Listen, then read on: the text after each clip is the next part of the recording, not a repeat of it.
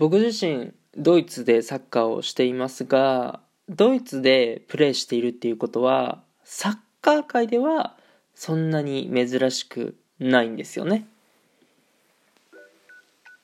Guten Morgen おはようございます。ドイツ在住サッカー選手の翔ちゃんです。本日もラジオの方を撮っていきたいと思います。3月28日月曜日皆さんいかがお過ごしでしょうか、まあ、今週も月曜日が来たということで、まあ、今日もねラジオを撮っていきたいなと思います、まあ、先週はねワールドカップ出場決定したということで、まあ、日本人としてね、まあ、嬉しいなっていう思いもありましたし、まあ、別の話題でいくと3月27日昨日日曜日ですね。まあ、ヨーロッパではサマータイム突入して日本との時差が8時間から7時間になったとか、まあ、昨日の試合フル出場して4-1で勝てて点は取れず、まあ、反省点も多かったとかね。いろいろあるんですけども、まあ、正直それよりもですね今日話しといかないといけないことっていうのがねまあありまして、まあ、それはですね、まあ、実はお便りをいただいたんですよね。まあ、このお便りっていうのはちょっと個人情報とかも入ってるので、まあ、全部は読まないんですけども、まあ、あのご質問としてはですね、まあ、にドイツでのその日本人同士の交流とかあるんですか？ドイツの日本人選手情報とかを教えてくださいっていうね、まあ、お便りをいただいたんですよね本当にありがとうございます。っていうね、えー、ところで、まあ、今回はドイツでプレーしてる日本人事情とか、まあ、その交流があるのかないのかみたいなところをね喋っていけたらなと思います。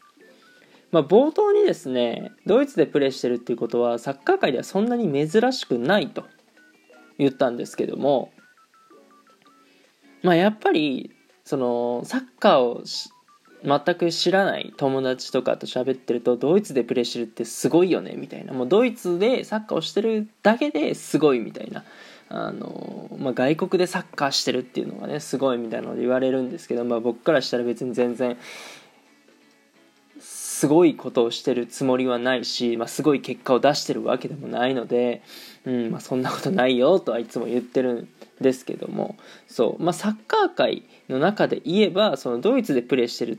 っていうことはそんなに、あのー、珍しいことじゃないんですよね。そ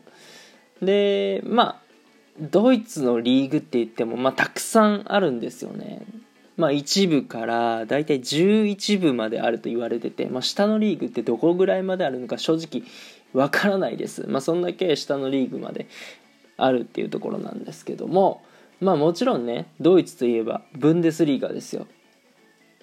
まあ、有名どころで言えばバイエルン・ミュンヘンとかねボルシア・ドルトムントとか香川選手がいたね。うん。まあ、宇佐美選手がバイエルン・ミュンヘンとかいたりして、まあ、今やったらフランクフルトの長谷部選手鎌田選手とかウニオンベルニの原口選手ボーフマンの浅野選手とかまあいたりしますし、まあ、2部で言えばデュッセルドルフの田中選手とかシャルケの板倉選手とかはいてやっぱりねこの1部2部でやってる選手っていうのはもう代表クラスです。日本代表になれるようなあの選手たちがやれるのがこの1部2部っていうところで。で3部に1人だけ日本人の選手がいましてえー、山田選手っていう選手なんですけどこの選手はあのまあ、日本代表とかそういうところでもなく、まあ、J とかでプレーも多分してないんですけどその6部とかのスタートでどんどん這い上がって今3部でプレーしてるっていうね。もうあの僕たちみたいな下のリーグから這い上がろうとしてる選手たちからすると、まあ、この山田選手みたいなあのキャリアを歩んでいきたい、まあ、みんなそういうね、えー、思いをやってるっていうところやったりします。で、まあ、4部そうだから3部までが全国リーグで。で4部からがあの地域リーグで、まあ、4部はあの5つの地域に分かれるんですけども。でこの4部はですね結構いるんですよね。そう3部は1人しかいないんですけどその4部は結構いてどうなんですかね。20人ぐらいいるのかな4部でやってる日本人の選手が。そう。で、えー、大体ここまでが基本的にプロなんですよねそう1部から4部がそのサッカーだけでご飯を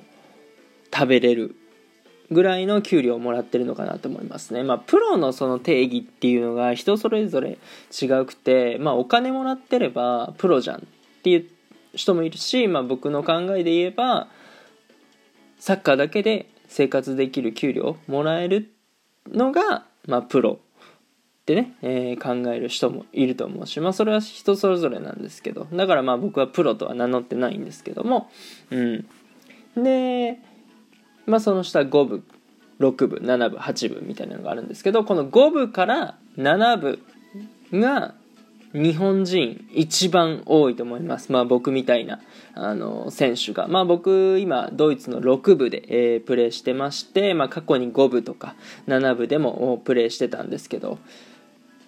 まあ、プロと言えるようなお金をもらえはしないんですけど一応給料は出ます。はい。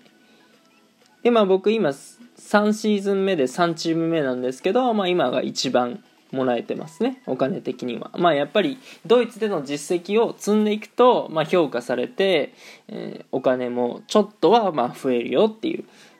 ところでございます。そう。まあその1部から4部のプロみたいなところでももちろんその代表選手とか、あの4部でプロでねやってる日本人選手っていうのはいますけど、まあ、この5部から7部っていうのは本当に100人はいると思いますよ。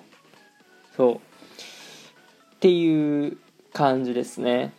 でまあ給僕はその,、まあ、その給料と、えーまあ、それ以外の収入みたいな。例えばラジオトーク？うねなんか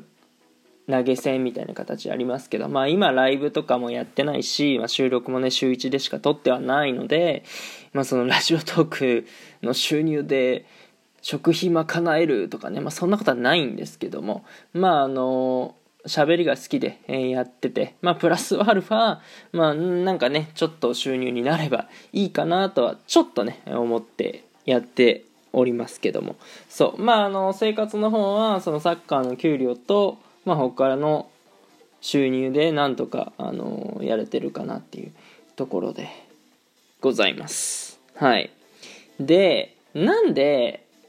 ここまでドイツでプレーする日本人選手が多いのかそれは日本代表選手も含めてなんですけど、まあ、僕みたいなねそのサッカー留学みたいな形でやってる人もそうなんですけどなんで多いのかっていうとこれはね外国人枠がないからなんですよ。そう。まあもちろん日本でやる場合はみんな日本国籍を持ってますからその外国人枠とか関係ないんですけどそうやっぱり外国でサッカーをすると外国人枠っていうのが大体あるんですよね。まあヨーロッパで行くとそのスペインとかイタリアとかって外国人枠があるんですよね。でイギリスっていうのは、まあ、イングランドは外国人枠はないんですけどでもプレーをしようとするとその日本代表になるような選手じゃないとその労働ビザみたいなのが下りなかったりするので、まあ、イギリスでやるのもないかなってなるんですよね。でそうなると、まあ、ヨーロッパの中で比較的挑戦しやすい国っていうのがドイツになるわけですよね。そう外国人からしたら外国人枠がないところでやれるって良くないっすか？でしかもそのドイツなんで、まあ、大国じゃないですか。サッカー大国じゃないですか。やっぱそういうところでやりたいってね思いを持つ選手が多いんですよ。で僕もその一人やったりするんで、まあ、要は挑戦しやすい環境なんですよね。そう。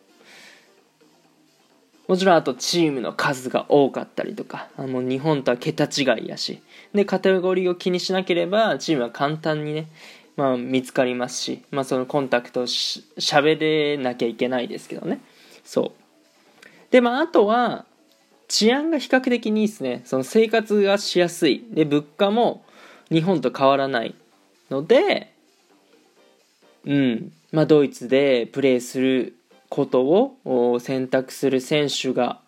多いんじゃないかなって思いますね。そう外国人枠がないこと治安が比較的いいこと。まあ僕個人的にはあのこれが理由で日本人選手がね、まあ、ドイツでたくさんプレーしているのかなと思います。でまあここまで日本人の選手が多いとですね交流はねあります。この前だとまあそのドイツ人あるドイツ人の方が、まあ、日本人選手を結構まあ僕含めてあのお世話世話をねしてくれるんですけど、まあ、その方が日本人選手を集めて食事会をするっていうところで、まあ、僕はあの初対面の人がほとんどやったりしたんですけどそういうね交流食事会みたいなのを日本食レストランで、えー、やるってこともあってでそういうところで喋っていくと、まあ、共通の知人って絶対いるんですよね。そう。まあ、先輩後輩とかもいると思うしあれ誰々知ってるどこあじゃあそこの高校でやってたらこの子知ってるよねみたいな。そう。でそういうので話が盛り上がったりするし。であとはその対戦相手とかに結構日本人いるんで3試合に1度ぐらいはいるんじゃないですかね。そう。っていうぐらいあの日本人選手の、まあ、交流みたいな顔を合わせる機会っていうのはね、えー、意外とありますはいっていうところで残り30秒なんで、まあちょっとここら辺に切り上げていくんですけども、まあこんな感じでですね、ドイツでプレーしている日本人事情というところでトークしてきました。また追加でね、あの、ご質問等皆さんありましたらぜひぜひ、あのお便りいただけたらなと思います。というところで、良き一日をお過ごしください。